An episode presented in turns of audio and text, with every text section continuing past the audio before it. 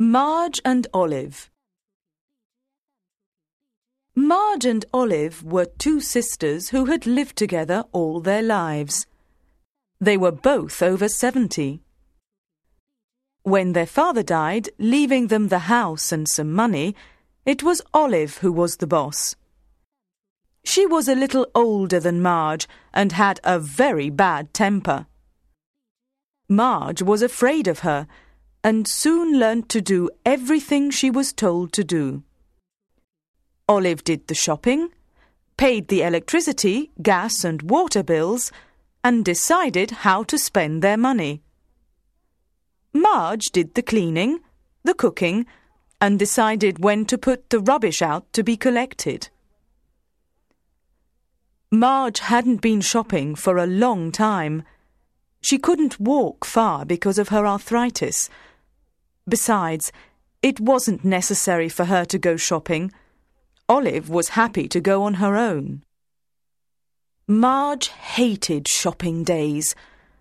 Olive arrived home carrying the heavy bags, always in a terrible mood, and ordered Marge to make her a cup of tea. Then Marge would go and get Olive's slippers. Olive would then start complaining and say that Marge was lucky to have someone to do the shopping for her. Marge nodded silently. She knew it was better not to argue with Olive. As Marge unpacked the shopping, putting everything in the cupboards, Olive talked about the price of things, especially clothes. They were so expensive. That is why they had to share them, or, more exactly, Marge would have Olive's old clothes. Marge often asked her sister to buy her certain foods she liked. Olive would always refuse because she couldn't eat these things herself. Cheese, milk, and yogurt would give her terrible stomach pains. So Marge was left without. Marge had a really difficult time when Olive was ill. She would often have to get out of bed late at night to give Olive a tablet for her angina. Sometimes Olive would wake her up just because she wanted a cup of tea. Marge would always obey. She didn't have the courage to refuse, and by now she was used to being treated badly. Besides, she had a secret that helped her to put up with Olive. Alfred was back. When Marge was much younger, Alfred had been her boyfriend, and they had planned to get married. Olive was really jealous and had done everything possible to separate the two. When she discovered that Alfred had been accused of being a deserter during the Second World War, she had told her father. Alfred had tried to explain that it had all been a mistake, but their father would not listen. He sent Alfred away and ordered Marge not to see him again. Alfred left the town, and later Marge heard that he had married someone else. It took her a long time to forget him. She hated Olive for this and would never forgive her. Now, after all these years, Alfred had moved back into town. He had lost his wife a few years before and had written to Marge asking her to forgive him. He was aware of the terrible life that Marge had with her domineering sister, and he felt responsible. In his first letter, he told Marge how he wished that he had had the courage to explain to her father instead of leaving her. He had been a coward. Marge was so pleased to receive his letter that she forgave him instantly. She wrote back, and they began to write regularly. When Olive found out that Alfred had returned, She tried to stop Marge writing to him. Marge ignored her and even managed to meet Alfred on the days when Olive went shopping. They discovered that, despite their age and the years that had passed, there was still something special between them. Marge knew that if Olive discovered their meetings, she would never see Alfred again. The thought of this was terrible. Since Alfred had returned, she had begun to live again. They talked about lost friends, the dance halls that they had danced in, and the wonderful music of the old days. Sometimes they would sing together. Alfred would often bring her chocolates, sweets, and even the cream and yogurt she adored. For the first time after so many years, Marge felt wanted. It was the only thing that helped her through the day, and she wasn't prepared to lose Alfred again. Even though they met occasionally, they decided that it was better to keep writing to each other. Olive would be suspicious if Marge stopped receiving letters. She'd miss them too. Olive would always read Marge's letters. She would say she had a headache and that she would go upstairs to lie down. But Marge knew it was just an excuse. She had tried hiding them, but it was no use. Olive still found them. At their last meeting, Alfred had asked her to marry him. She had accepted, but what about Olive? Marge had thought about leaving home, but this meant that she'd lose all her money. Olive kept the bank books in her name. No, it was Olive that would have to go. The next evening, Marge and Alfred met at the same time, at the same place. They talked about Olive, and Alfred told Marge about a plan that would finally solve everything. Marge listened carefully. Alfred was a genius. She was sure that the plan would work and soon they would be free. Alfred gave her a small tin and a letter. He told her to be very careful and to make sure that Olive did not find them. Marge hid them in her handbag. She could not wait, so they decided to carry out the plan the very next day.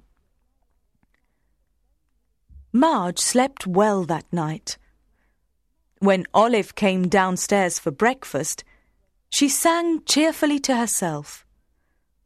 Olive told her to shut up immediately and complained that her tea was cold. The postman has already been, Marge said as she fried the eggs. So what? Olive answered. There was just one letter for me. Marge replied. Olive smiled. Good, she thought. Something for her to read later on.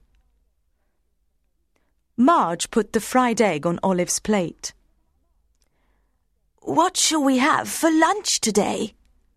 Marge asked. This egg is overcooked.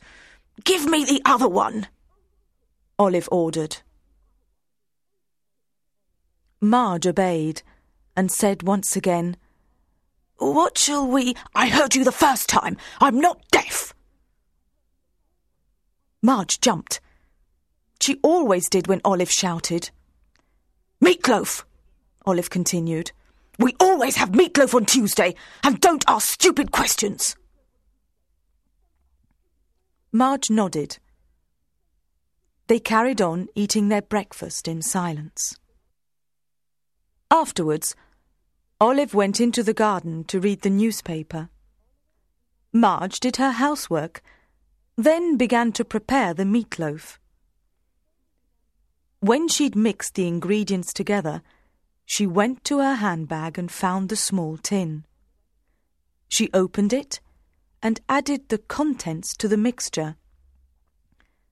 She mixed it in quickly and hid the empty tin in the washing machine. Then she put the meatloaf in the oven to cook and tried not to act suspiciously. When the meatloaf was cooked, Marge sniffed at it. She could not smell anything unusual. She was not hungry, though. She told Olive that she had a headache and that she did not want to eat. Olive was not particularly worried and started eating. Marge watched her from behind the kitchen door. That day, Olive ate more than usual. After lunch, Marge did the washing up and Olive went to her room to lie down. Marge knew that she would read the letter. Things were going exactly as planned. Olive rushed into Marge's room, found the letter, then returned to her own room to read it. Dear Marge, the small tin that you found at the bottom of your garden is a very strong poison that I bought for the mice in my cellar. You were right, my dear. It's the only way to get rid of Olive. Put it in the meat loaf that you mentioned. She won't notice the taste or smell. The effect is almost immediate. Please be patient. All my love. Alfred. Olive read the letter quickly. Then she read it again, stopping at the word poison. She threw the letter down and suddenly felt hot. An unbearable pain began in her stomach, and she cried out, Oh my God! I've been poisoned! Help! Marge heard her from downstairs.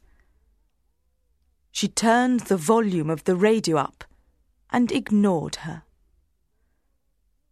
The pain got worse, and Olive fell to the floor, trying to breathe. How long would it take? Was she dying? Yes, the letter had said that the poison was very strong. She lay on the carpet, waiting for someone to help her. She felt another pain, much stronger than the other, in her chest.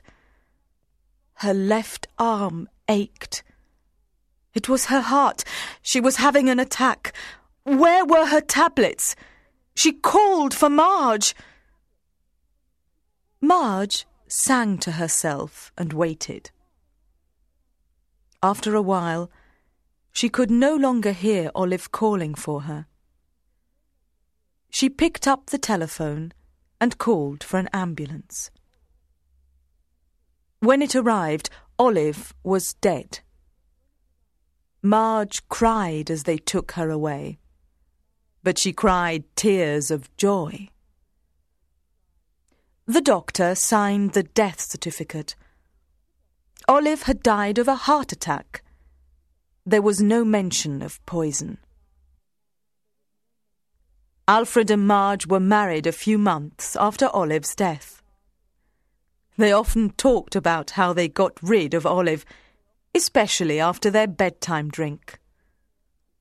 The small tin of poison was given a place on the kitchen shelf where its label could be seen by all. It read, Concentrated powdered milk.